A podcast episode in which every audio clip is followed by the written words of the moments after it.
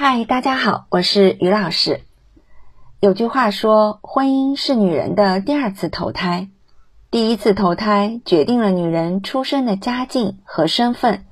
即便不如意，也没有任何选择权。而第二次投胎，则是被誉为女人翻身的机会，希望通过婚姻可以改变自身的命运。假如女人抓住了机会，刚开始通过婚姻得到了平反，但是因为婚姻不是一天两天的事情，如何在接下来几十年朝夕相处的日子里，不让第二次投胎折腰，却更是值得注意和警醒的。或者也可以这么说，婚姻虽然给了女人第二次重生的机会，但女人应该始终在婚姻中发挥自身的价值，彰显独立的地位。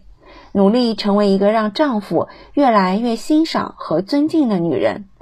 而不是婚后成为依附在婚姻里的附属品，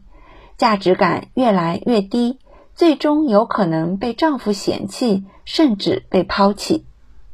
就如有些现代女性的典范，无论从思想高度、格局宽度，还是办事能力等等，都能在家中赢得一席之地。即便有些女性婚后成为了相夫教子的全职太太，也能在支持丈夫事业、照顾好家庭的前提下，不放弃自己的目标和追求。假如把丈夫比喻为一棵大树，那么女人就是他身边的另外一棵树，虽然不及他那般高大，但至少不是缠绕在大树上的藤蔓。